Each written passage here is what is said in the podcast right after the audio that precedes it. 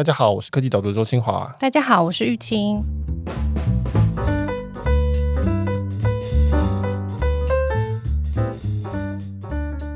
玉清，你看完苹果发表会之后，已经准备要刷卡了吗？有没有看到什么想买的东西？要开始存钱。可如果可以的话，我想许愿许一个可以放在眼镜上的 AirTag。哦，因为你的眼镜常不见。不是不见，但是就是找它还蛮花时间的。哦、然后，而且重点是你找任何东西都需要眼镜。对对对，没有眼镜就什么都找不到。对对，失去视力很麻烦，我看不到他们这样。我是最想买的是那个 Apple TV 啊，因为我们的 Apple TV 最近 YouTube 不支援了，我们是很旧的。虽然它的 Apple TV 更新可能是最少的，就是我觉得我看了半天，就是我看不出来有什么差别，但是没办法，被他逼的要买。但是我也蛮希望我的 Apple TV 的遥控器上面有个 AirTag。因为那个遥控器也常常消失不见。对，没错没错，遥控器也很需要 AirTag，这是真的。各种遥控器，我说老实话。对，真的是太多遥控器。遥控器这个事情，真的是在物联网领域是无解的问题。到现在为止，还没有人做出一个很好的，不管是冷气遥控器啊、音响遥控器，或者是电视遥控器，到现在我觉得那个 UI 都还蛮差的。所以，我们今天要讨论的题目就是，当然是上礼拜的苹果的春季发表会。呃，我觉得不知道，也就是这个过去两年都是低气压，所以只要有看到产品发表会，我都觉得蛮开心的。就是有一种啊，虽然是一个消费的一个事情，但是总是会觉得好像有一种在往前进的感觉。有那么多缤纷的色彩，对对对，今年又特别的缤纷，是就觉得还不错。好，那我们今天要介绍的是我们的赞助商哈浩，那它是一个线上课程随选的平台，所以你可以在上面找到任何你有兴趣想要增进职场技能的时候，可以选择不同的课程。对，然后好好这一次他是特别为了 PM 专案管理或者产品管理者，有做了一个新的活动，整理了一些课程，有提供这个优惠码给呃现在在从事 PM 的人，或者是有兴趣转职加入 PM 的人，他有一个进修的机会。那 PM 其实我们知道是一个非常重要的，现在在科技公司大概都是很重要的一个，而且这个职缺是一直在增加的，就是每一个科技公司大概都需要一个 PM。对，我们自己也算是有做过 PM 吧，我们就是从创业以来，自己的产品也是一步步做，发现说其实里面需要的各个个别的技巧都还蛮不一样的。对，其实就是你只要有产品，大概就会需要 PM。如果没有 PM，就是有人在兼着做 PM，因为那 PM 就是要基本上协调管理整个产品。我在我合作过的 PM 里面，我觉得一个最大的他们的一个痛苦，我觉得我看到的，就是说有时候会变成是觉得没有办法掌控自己的。职业生涯就是 PM 很容易会变成乒乓球，就是你要一直传递消息啊，回应需求啊，就是不管是业务有什么需求，开发者有什么需求，供应商有什么需求，老板有什么需求，客户有什么需求。对，那如果说就是你一直是这样运作的话，当然你会变得很熟悉这家公司的生态，你会很熟悉这个产业的生态，然后你也会很会执行，就是 PM 任劳任怨加班干嘛，所以这个是可以到一个程度，但我觉得说比较。重要的就是说，能不能够去掌握自己的职涯。那我觉得在这件事情上面，进修是一个不可避免的事情。就是你需要有增加更多的能力，才能够突破一个这样子的现状。不管是突破你现有的公司，或者现有的产业，或者是说还是在你这个领域里面，但是逐渐往更更高的职位去走。那我觉得这个是还蛮必要的。对，就是你刚刚提到，如果说只是在回应需求的话，很多时候到最后也是会疲乏嘛。而且你就是一直在。执行别人想要的，那但是作为一个职位，你总是得为自己设定一些策略。比如说你刚刚提到的各种不同类型的 PM，我觉得就还蛮值得来聊的。就是有这个协调型的 PM，然后或者是产品开发型的 PM，或甚至是产品上线以后产品营运的 PM，他们其实各自都会需要在不同的类别上面增加技能。对，我有看这一次好好整理的这些课程，每一个我都看过。那我觉得就是特别适合不太。同类型的 PM，就是说，如果你是一个在产品开展你是开案的，或是要去创造一个产品，比较偏开发产品的这部分，那当然你就可能是需要理解去设计界面啊，这个使用者体验，做使用者访谈。那你可能会需要知道这个如何去做商业的数据分析。你可能有一些数据进来，然后根据这个数据，你要去想说我下一个产品是什么啊？那这时候包括像叫 business intelligence 或是数据分析的这个东西技能就很重要。那如果你是一个比较以协调为主的，而事实上大概所有的 PM 都要协调，但有些 PM 是真的是都是在协调。这个时候当然就是像沟通管理啊，如何去呈现一些问题，如何很有逻辑的表达，那如何去跟你老板表达，这种我们以前叫软实力，但我觉得现在应该要证明，就是说这个一点都不软，这是人类之所以为人类，需要你作为人类的一个很重要的一个能力。那其实这部分，我反而觉得台湾其实是正式教育一直很缺乏的东西。那这当然也是，呃，你如果有一个系统性的去训练，总比自己摸索，我觉得是要好的。还有一种就是说，你是一个那种 ongoing 的，就是你这个产品一直在跑，然后你要一直去调整它的，而不是说卖完就结束的这种啊。事实上，很多大概网络软体类的产品、网络类的产品，大概都是这种类型的。那这个时候啊，一样你需要数据分析能力，你要能够理解说这个数据告诉你的意思，然后呢，你也要去了解用户的行为。你可能还需要知道一些关于产品开发，不管是软体开发上面的开发者他们的想法是什么啊？我觉得也是一样要去学的。其实我觉得这些东西你在公司里面大家都会学到。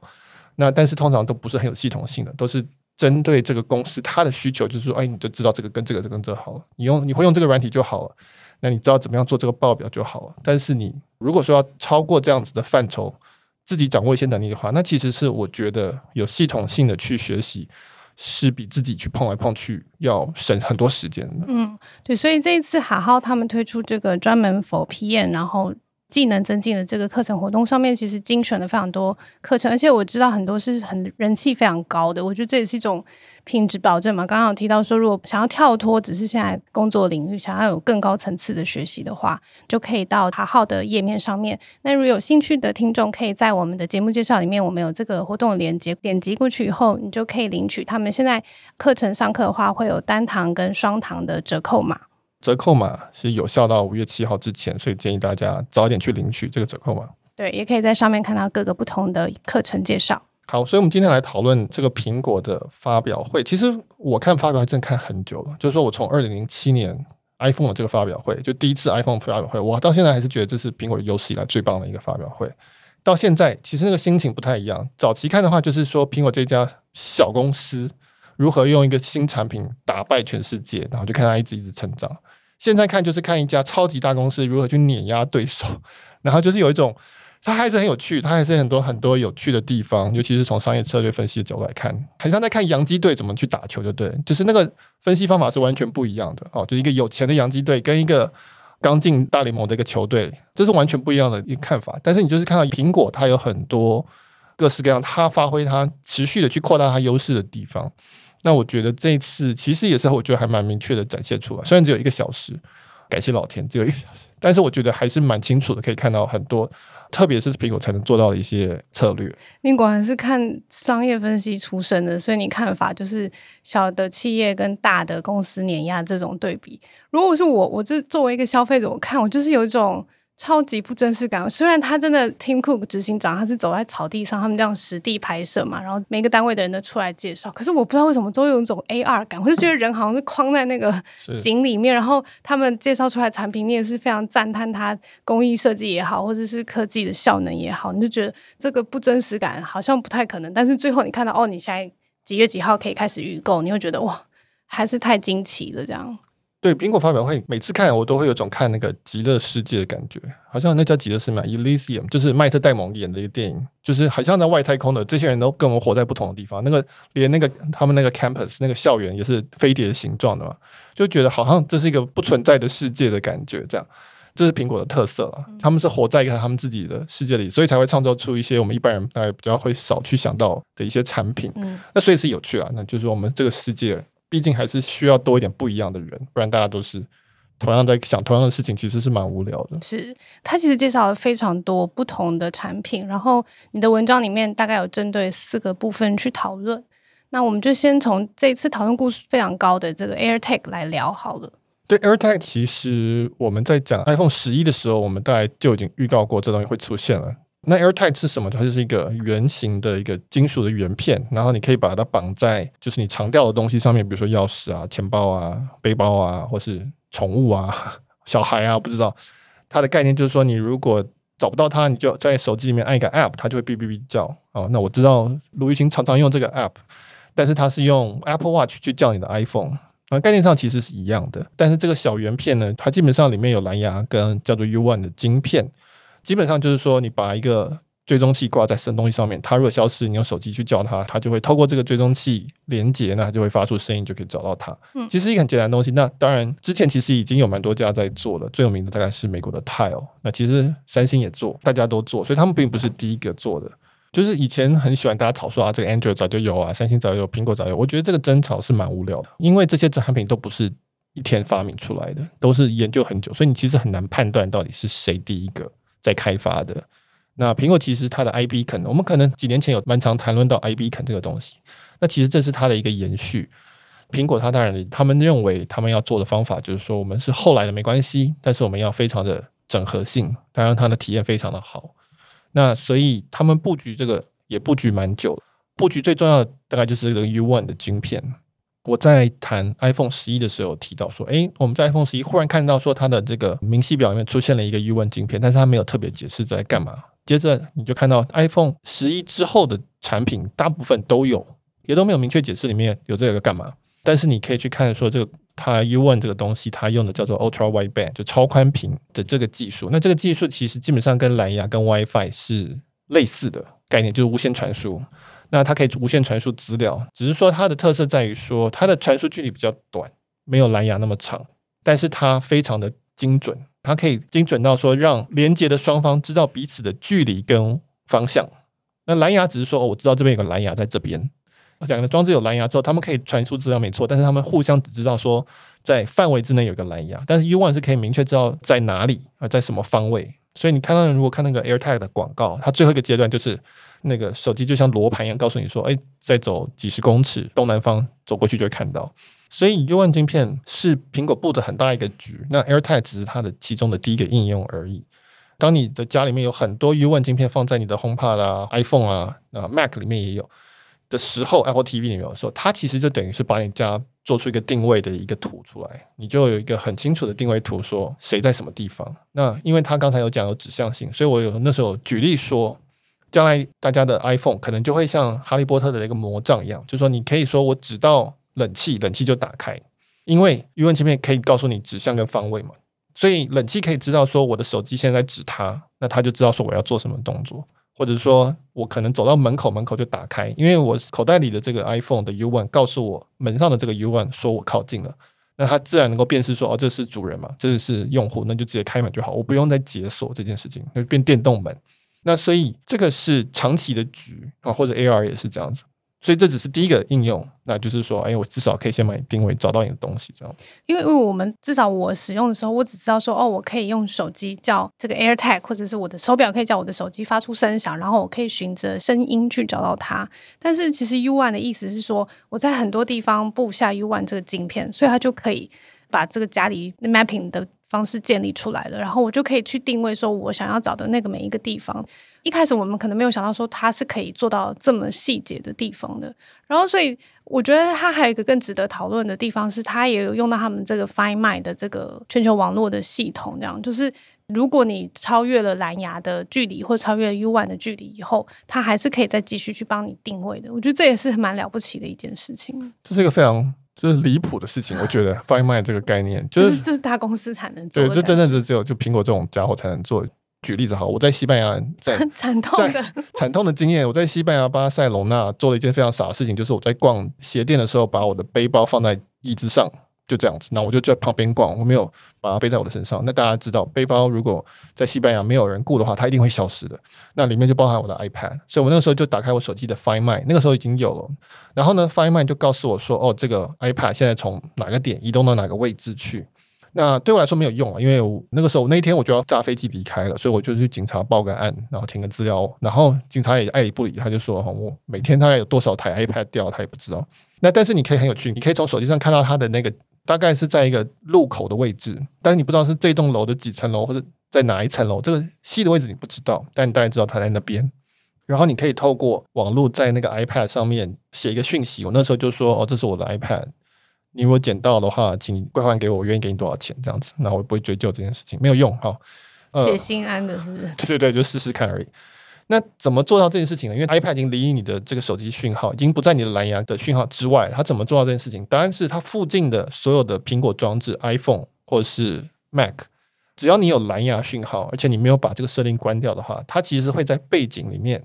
所有的苹果装置都在搜寻你发出的这个讯号，你 find 就找嘛，寻找我的。你开启这个 Find My 就是跟苹果跟他讲说，我的这一台装置不见了，帮我找。那所以所有的苹果装置，他找的时候就有一台说，诶，他认识到说这个在我的蓝牙区域里面，这个它的 ID 是一样的，他就回报给苹果，苹果回报给我说，我看到他在那边。那这个就是 Find My，所以它离谱就是离谱在于，所有人的苹果装置它都可以利用拿来查这个事情。那这其实是我觉得是有点争议的。你如果仔细想看，就是说谁允许你把我的手机拿来去找你的东西？哦，这会耗一点点电，但是那是因为背景，然后又是蓝牙，而且蓝牙本来你开着它就一直在搜寻信号，这个是蓝牙这个协定的特色，所以大家没有说很在意这件事情。然后他又强调说，这个找到讯号的这一台装置，它的是匿名的，它有加密过，所以苹果不知道是哪一台找到，它只知道说那个位置在哪里这样子。那所以大家就算了，但其实你仔细想想看，这很疯狂，就是说苹果可以透过全球的现在快十亿个苹果装置去找东西，然后找到那个位置，然后回报出来。对用苹果用户来说当然是不错嘛，对，就是说这个是一个很强大的一个功能。那现在这个功能拿去用在 AirTag 上面，它也开放第三方使用者，所以将来如果要用，也可以用这个网络，可以出产品是相容这个协议的。但是还是很离谱了，我觉得就是。你是说，如果第三方他也可以使用 Find My 的这个 network 的讯号，是不是？就是大家可以加进去的。就你如果加入苹果的这个协议的话，那你也可以出你的 AirTag，然后也可以用 Find My 去找到这个东西，就像 AirPlay 类似的概念，你也可以出一个支援 AirPlay 的一个装置。那就是你刚刚一开始提到的，就是我也不是只有一个 AirTag，我就是很多东西我都可以用这样子的定位方式去定。因为我以前看到这个东西的时候，我一直以为说啊，是因为它就是我的装置，然后它有四 G，它有 WiFi，然后所以我上 Find My 的时候，我可以知道它在哪。但是看了你的文章以后，我才知道说哦，它其实是可以透过不同的装置，然后互相去定位出来。对，它也是最近才开放出来的，所以有可能将来买了一个背包，它可能就说我已经内建支援。Find My 功能，它可能在背包的底层插了一个他家的晶片，但是符合这个协议这样子。哇，那每个人都可以演 Mission Impossible 的感觉，就是放一个 AirTag 在里面的样子，对，就有机会去定位它。所以很多人就讨论说，那可不可以拿来追踪嘛？可不可以拿来追踪别人，在他不知情的状况之下？那他当然有处理这个问题，就是说 iPhone 的用户的话，他会警告你说，你附近有一个不是你的 AirTag，如果他一直跟着你的话。这个是 iPhone 的装置会有这个功能，就反正它可以警告就对了。它可以警告，因为这是还是蓝牙嘛，还是 UM，、嗯、所以如果你的 iPhone 判断说有一个 AirTag 的装置，它是跟着你移动，这个相关性太高的话，它就会告诉你说这边有个东西，你是不是你的，或者你帮我检查一下。那如果是 Android 的用户的话，它是说这个 AirTag 在离开这个主人的装置，比如说我放的 AirTag 如果离开我的 iPhone 的。蓝牙或者 U One 的这个讯号距离一段时间之后，它自动就会哔哔响。所以 Android 用户理论上，如果你被追踪，你会听到它的哔哔响，那你可以去检查说，哎，总会有个东西在我这里这样。OK，所以它还是有让大家不要有马上就进到那个灰色使用的那种感觉就对了。虽然他处理的这么小心，但是我觉得这还是会有蛮大的问题的。那就是说，呃，万一这个 BB 功能关掉怎么办？Android 用户凭什么相信你苹果会好好的做，对不对？或是如果他真的开放第三方，那第三方就不像 AirTag 这样会这样提醒或者是警告，那不是也一样的道理？对，有些人就说，哎，这是不是逼着大家非用 iPhone 不可？如果你不用 iPhone，就没办法反追踪这样子。嗯、对，这东西还要再看他怎么做。那他虽然是很努力的去很小心的处理这件事情。但是我们也可以推广来想，就是说，现在就证明说这技术存在了。但差别当然就是说，苹果有苹果装置，它是全部控制的，就是从软体到硬体都是它控制，它可以做一个 Find My 的全球网络。那这种第三方比较恶劣厂商没有这个东西，除非它能用某种开源的方式去让大家愿意加入它，否则的话，基本上目前很难跟苹果去对抗，很难做出同样的这个 Find My 的这个功能。嗯，以后如果没有苹果手机，至少要有一个侦测讯号的那种机器。装置的样子，对对对，就确认一下，哎，这里就是扫一下，对 对对，就像警察进到房间还是什么监听人员这样扫一下，这样感觉要带的装置还蛮多的。对，所以我有在文章里面有提到说，苹果可以用全球的装置帮他做定位，因为刚刚讲 U1 是可以传输资料的，那所以苹果有没有可能说有一天用这个全球的网络来帮他传输资料呢？把所有的电脑拿来挖矿干嘛？或者是说拿来联网？因为每一台手机就是一个电脑嘛，你可以拿这些电脑来做什么？那这个是呃，我觉得还有很多想象空间的事情。目前苹果看起来是一个还算值得尊敬的企业，他努力做到让你放心啦，还可以对。但是技术存在了，那是不是别人用别的方法也可能用到类似技术？那到时候会发生什么事情？那这个其实是现在就可以开始思考了。嗯，那它第二个。其实是你自己还蛮惊艳的产品，对不对？因为很快就在公司的社群上面，就是说，IMAX 实在是太夸张了。对，我觉得我很我这次最喜欢的是 IMAX，了，因为它很彩色嘛。因为我觉得苹果很多年都有点太严肃了，然后非常的像我们一样，啊，像我们像科技导入 Podcast 一样。对，怎么说？就是那种美学上有一种太高冷的感觉，或者简单讲就是 Johnny Ive 的感觉。但是现在看起来又比较活泼，而且比较贴近啊、呃、用户的那种很实际落地的需求的感觉。至少这次颜色上，我觉得是了，有七种颜色。然后另外一点，当然很惊艳的就是它很薄，只有一点一五公分。因为他们强调说要让这个电脑消失嘛，就是要 computer disappear，他们的追求是这个。但是同时你要抢眼到说大家会想买，那所以你就要加颜色，然后变薄。所以我觉得这是一个很有趣的产品的一一种做法，就是说它把 iMac 变成是一个更像消费性产品，而且是那种很容易去替换的、很配件性的感觉、很风格性的东西，比较不像我们传统对电脑的认知，就是一个很大很重、很工具性，它就是要把我事情做好的那种感觉。它现在把它往那个方向 push，更接近像是比如说 iPhone 的这种走法，或者是 Apple Watch 的这种走法，我觉得是蛮特别的。就是当然苹果很喜欢做这方面的事情，但是我觉得这还是一个还蛮。有趣的趋势就是说，诶，现在桌上型电脑开始更像一个配件了，更像是一个生活风格的东西啊。然后你自己也说，你看了就说下一台电脑你想要换。对对，因为我觉得你刚刚提到那个薄的部分，它是有强调说，因为有他们这个 M1 的晶片嘛，它就一直非常强调这件事情，说哦，我这个效能都提升了，所以我就可以节省很多的空间，因为我这 M1 晶片非常的强大。那我觉得你刚刚提到它那个薄薄的 iMac 之所以有用，是因为我觉得桌上型电脑。它有一个很致命的缺点，就是可能线很多，占的空间非常的大。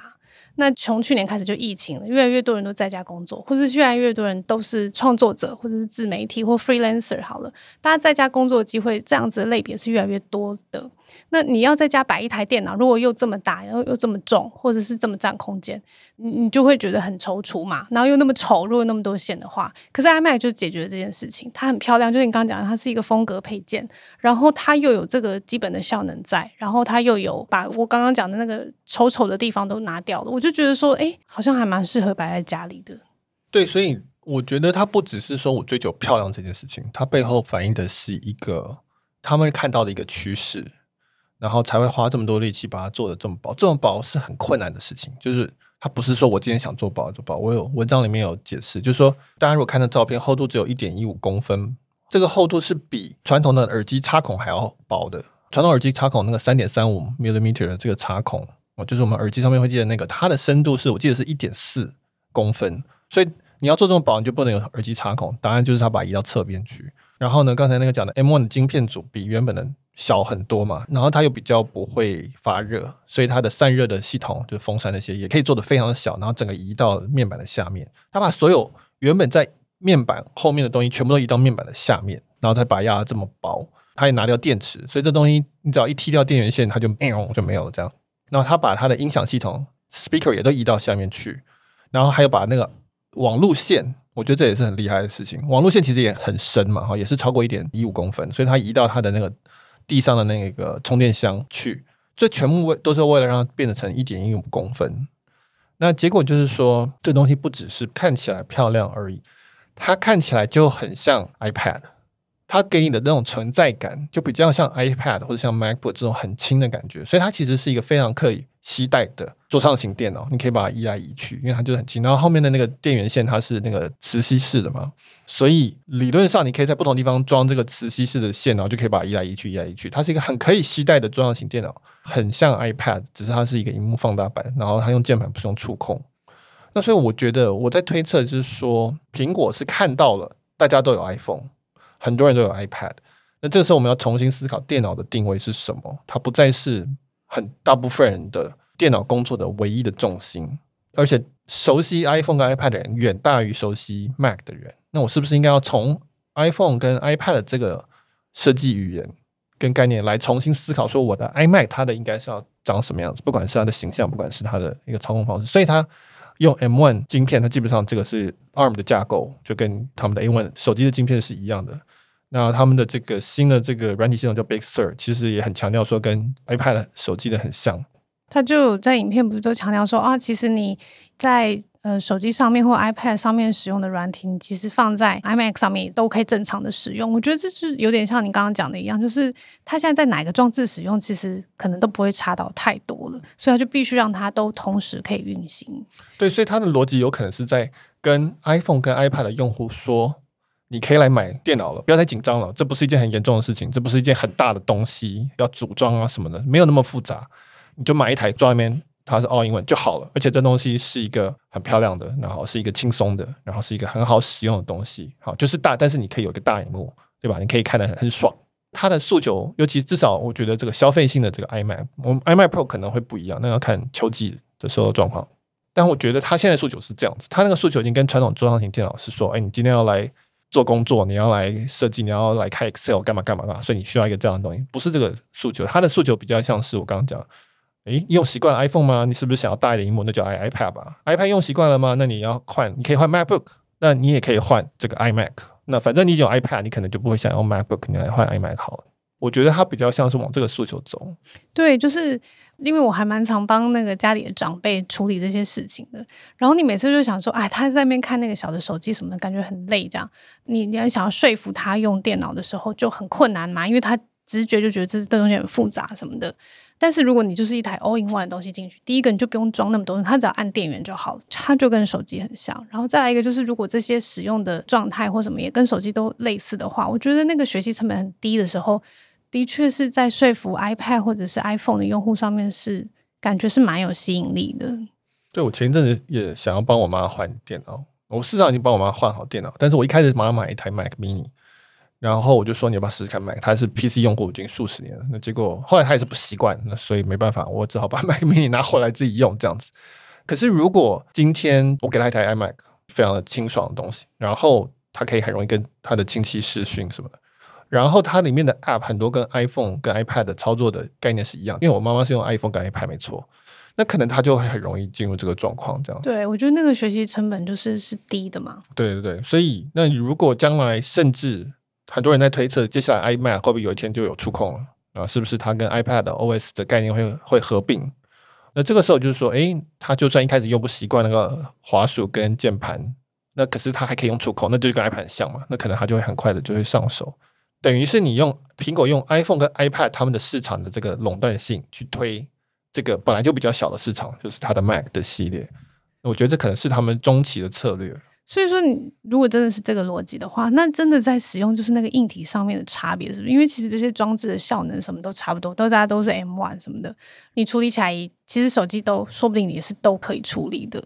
就会变成是说，哦，我今天想要用的是因为键盘，想要用的是这个大萤幕，我想要这个跟。颈部这样不会很酸的这种高度视线可以平行的看的这个需求去动的。对，我有在文章里面提到说，你如果看所有目前苹果公布所有用 M1 晶片的这个产品线，就是 MacBook、MacBook Pro、iPad Pro，然后现在有 iMac，就除了 iPhone 之外，已经都有。他要把这个全部都换成 M1，你会发现有五台电脑，它的 CPU 跟 GPU 跟硬碟存取跟 RAM 是完全一样的。换句话说，这五台是一模一样的电脑。它只是有些面板大，有些面板小，有些是触控，有些是键盘，有些散热空间再大一点，有些散热空间再小一点，所以效能稍微有点不一样。除此之外，你核心是完全一样的。那所以硬体端整合完毕，很有可能将来软体端要开始整合。那所以就会变成说，使用者界面会更容易相通，那开发者也会更容易去开发同一个，直接为所有产品线开发。这对开发者来说，应该诱因很高吧？我觉得他就是想要打开这个市场，让大家会说，哎，因为 iPad 卖的比这个 Mac 好很多。那将来这两个东西软体如果统一的话，那 iPad 开发者他自然就会说，那我就顺便帮 Mac 做一做。那 Mac 用户也会觉得说，哎，他很习惯。当然，同时在硬体在供应链上面管理起来非常非常的轻松很多嘛。那那个，我觉得所有的 PM 这个时候都会觉得，哦，这个基本上就是一个几层级的一个矩阵就好了。就非常做起来很有成就感，我做一个案子，然后可以适用在这么多不同的地方上面啊。对，对，对，对，当然你有你有规模经济嘛，对不对？它有很简化的部分存在，然后又有很大的一个量，那这有很多很多供应链上的好处。那所以如果他等到他把这个 MCU 都替换掉之后，这个还有在晶片设计上都有很大的好处。那所以我觉得苹果就是它现在的这个碾压，就是说，哈，我今天当我从晶片都是我的之后，我可以重新来想说，这整个产品线。要去怎么做？那我觉得 iMac 它今天看起来越来越像 iPad，连颜色都很像 iPhone 跟 iPad，对不对？就是他们整合完毕之后，开始说：“哎，那我发现其实搞不好这个新的需求，至少是消费性的 iMac 这一条产品线应该要切入的点，而不是传统的那种 desktop 的做法。”所以说，如果要观察这个路线的发展的话，其实你刚刚的意思好像是说，秋季展的时候，他们这个专业型的电脑，如果这个差别是更明显的话，可能这个趋势是有可能朝这个方向发展的，是不是？对，所以。接下来要看 iMac Pro 嘛，对不对？啊，他们的 Pro 系列。那因为 M1 它的效能大概到一个程度，那尤其是它的输入端是比较有限的哈，你就看到它只有四个端口，这个是 M1 的一个限制。所以他们接下来大家都在猜，应该会出 M1 的下一代，或是 M1 的 M1 X 或是 M2 出来。然后接下来我们就可以看到说，到底苹果是怎么分消费性产品线跟专业性产品线的分法是怎么样的分？嗯、我觉得比较可以去理解说，在后智慧型手机时代的桌上型电脑啊，或者是笔电，它的定位应该是怎么样？至少苹果的看法应该是怎么样？那在那个 Pro 系列出来之后，会更能明确出现，到底说大部分人都在用 iPad 呢？是不是 iPad 真的可以替换掉 MacBook？还是说怎么样？还是说会变成将来是手机跟桌机啊，少了一个笔电？对，也有可能不知道。所以就是要看他们觉得说，这将来这个产品线要怎么切割。一次预定了秋季发表会的分析哈。好，再下一个，这次讨论度也是非常高，就是 Apple Podcast 他们要出付费订阅制的产品。这个应该是导读的会员们，或者是我们现在听众应该也都会有点兴趣，因为大家都是 Podcast 的用户。那现在是一个除了广告以外，它还有另外一种营收模式。对，今年上半年真的是这个声音经济的非常非常活跃的一个市场。苹果其实它在公布大概有两大部分，第一个是面向听众端的用户端的。如果大家很多人使用苹果 Podcast App 的话，这个 App 应该会有很大很大的更新，包括搜寻啊，包括排序啊，包括每一个节目的呈现方式。这是一部分，那另外一部分就是对于创作者端，第一个要提供订阅制。那订阅制当然是非常非常非常非常符合苹果它的走向的嘛，因为他们就是要做服务营收，他们就是要抽服务的这个分润。他就是不要广告，他自己偷偷做广告，但是他说他保护隐私权，他的讲法是这样子。那所以他就说我做订阅制。那这个逻辑就跟 App Store 其实是差不多的，就是说 App Store 也是一样，我就是付钱订阅，透过苹果。那它的 Apple Podcast 也是一样，我透过苹果去订阅，那它也是抽三十 percent，第一年、第二年抽十五 percent。所以这个逻辑是没有什么好，几乎没有什么好讨论的。苹果当然是要这样做啊，没有人会意外。我们只是意外他这么晚才开始做而已，就是有够慢。它这算是很大的变革吗？就是我的好奇点是说，你觉得他做这些在 App 上面的调整，然后增加了付费的选项，虽然跟以前的它比是很大的变化，但是在声音的产业进展上面，你觉得这是一个很值得兴奋的事情吗？我觉得它一定是一件大事，因为苹果的市占率还是很高，在 Podcast 里面，我觉得是一定会有很大的影响的。只是说，它当然不是一个很新的东西，就是这个概念上，它还是围绕着我们现在很传统的 podcast 形式，就是我录一集播一集，你就听一集，就像 app 像下载一样。那我们可以看到其他的比较多、比较有趣的，比如说 Spotify 的概念，用广告啊，用什么植入的这个，它自己动态嵌入广告这个概念，或者说把 podcast 的订阅跟音乐包在一起。苹果是把它拆开来的，Apple Music 跟 podcast 分开来的。那或者是说 Facebook。这个我没有写，但是 Facebook 他们也说要做，他们预告他们要做声音的产品，包括他们要让 Facebook 可以播放 Podcast，然后要有 Soundbite 的概念，就是 Soundbite 我真的不知道中文怎么翻译，声音碎片嘛，我不知道，不然是咬，就是那种一片一片的。我觉得这个概念是有趣的，就他就说他要去弄那种截录那种很小段的语音，就有趣的语音，然后让你就可以一直滑、一直听、一直听。那这个其实还蛮符合我以前对于声音社交的一个想象，但是我不觉得脸书这种视觉媒体适合做音声音的这种无限播放的这个概念。我觉得这界面是有很大的冲突问题，但是这个概念是有趣的。然后呢，还有 Facebook 他也说要做 Live 的 Audio Room，意思就是说你将来开在社团里面开。就像 Clubhouse 一样，但是它是在脸书社团里面开 Podcast，然后结束之后就录成音档，然后就变成是一个你可以就在社团里面可以听等等这样的功能。那这个很接近 Clubhouse 的概念。像 Clubhouse 就说呢，我要让你可以去打赏。我觉得这个都有很多新的东西出现。那苹果的订阅制是很重要的，因为它的用户很多，但是在创新上就只能说它现在是把。该做的先补起来，这样子。大家惊讶的还是说，苹果这么晚才开始做这件事情。嗯，对，就是作为我们在做 Podcast 来说，看到有这个选项，还是觉得很开心的。因为我们自己其实以前就有考虑过要做科技导读，也有付费的 podcast 的这个考虑嘛。那每次一想到要做这件事情，你就觉得很复杂。第一个是我们可能不想要做一个 app，那但是在现在的 app 上面，我要做这件事情，我要怎么去搞定它？那那那有很多东西要去解决的。可是 Apple Podcast 推出了这个选项，它让创作者可以选择做付费版的，然后它的那个整个付费界面，我相信如果是 Apple 来做，一定就是很顺畅啊，然后很轻松。它只要打开这 app，它就可以听到你的节目。它只要打开这 app，它就可以付钱给你。然后还有很多麻烦的事情，它都解决掉了。所以你就会觉得说啊，它推出来是非常合理的事情。然后不管是从创作者端，或者是从消费者端，我都可以很快的理解那样子的价值。对，但是它碰到的问题就是跟 App Store 碰到问题一模一样。嗯，因为我们录音的今天，苹果正在跟 Epic 打官司，就是 Epic 就是那个游戏公司，他们一直在吵 App Store 的管理问题嘛。Epic 不想要被苹果抽这么高。另外一个更重要的问题就是说，客户资料都在苹果手上，因为如果你是透过苹果去买的话，那 Epic 就是不喜欢嘛。那苹果怕是一模一样的问题，就是说 Android 用户也是要听啊，那要怎么跟他们收钱？那你如果要跟他收钱，苹果可以扣吗？就是这有一堆所有 App Store 的问题全部一起搬过来，会出现在 Podcast 里面。那所以对于我们两个创作者来说，那个难题还是存在。大家头还是很痛，是不是？就是啊，我如果进去，我又要被他绑住了。对，所以说今天好，假设我们两个来实际想一下说，好，今天我们的听众 Apple Pass 很多人，Spotify 很多人，那还有一些比较小价的也很多人，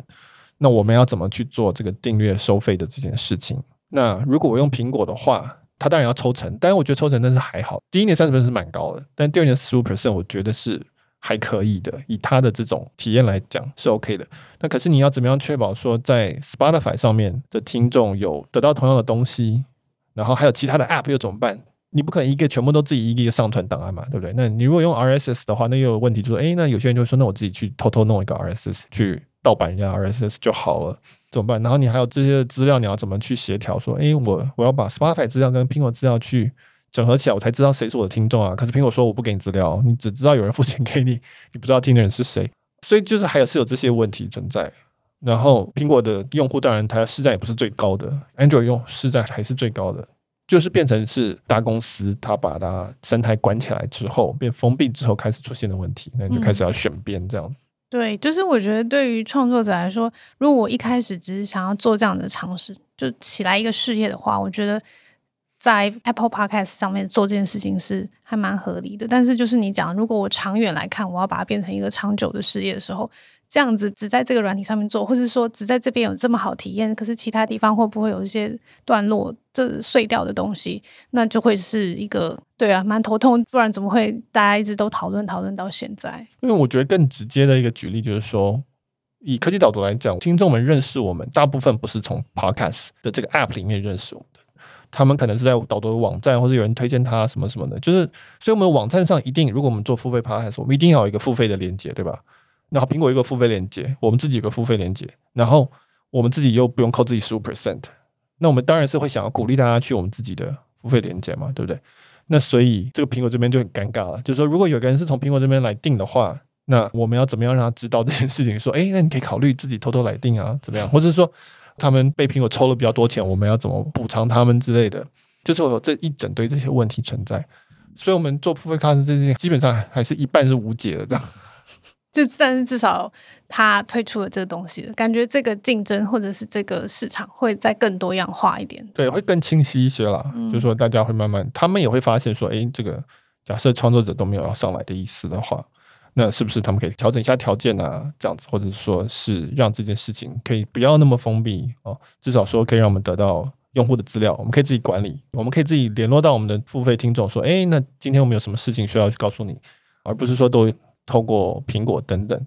但这又有什么用户隐私的问题？会不会？对对对，苹果的理由通常是这样子，就是说他们要保护隐私嘛。但是以付费用户这个概念来讲，我觉得不太 make sense，或者说至少只是如果说只是 email 跟 ID 的话，好像不太合理这样，就是人家已经愿意付钱给你了。对啊，其他的平台或许就是会可以提供创作者更多的好处，就是在在这些地方，因为现在创作者大家都有经验，就不跟以前刚开始是不太一样，就是我们都看到很多前车之鉴，所以我们会想说，哎，如果我真的是要做一个长远的 business 的话，那我要怎么去确保这些东西都我是拥有控制权的？对啊，我们因为 Podcast 也是一个很开放的协议嘛，到目前为止，那我们已经看过了布洛格被 Facebook 收编的历史，我们也看过了这个声音被这个串流平台收编的历史。这一套大家都知道，大家都学会了。那所以再一次的时候，大家就非常非常的紧张。那你看到 iPad 跟苹果这边吵嘛，所以大家不会那么马上就很轻松的投入进去。工具线也很多了，可以自己做的工具很多，所以大家会更加提防。嗯，后面应该蛮值得期待，就是看大家要怎么样后续的发展出不同的策略出来。好，那我们大概讨论了这一次苹果发表会三个我们都觉得蛮有兴趣的部分，但是其实苹果发表会还有很多产品，它这次算只有一个小时，但介绍很多东西，还有 iPad Pro，然后还有 Apple Card Family 这样，那所以呃，这个还是蛮值得期待，还是要继续存钱，对吧？越来越贵了，至少要有个选项，总是先存钱起来这样。好，那我们要再次感谢我们的赞助商好好好学校。那我们前面提到，他们现在。针对了 PM 做的这个活动，到五月七号之前有这个优惠码，这个优惠码是一堂课九折，那如果两堂课的话就是八五折。那这个优惠码领取直到五月七号为止，所以建议大家，如果是你对进修课程有兴趣，或者你想要转职有兴趣进入这个现在很缺的这个 PM 的行业的话，至少先去领取优惠券，然后可以看看这些课程他们提供什么。那欢迎到我们节目介绍就可以看到这个课程的链接。那我们今天的讨论就到这边，谢谢大家。好，谢谢，拜拜。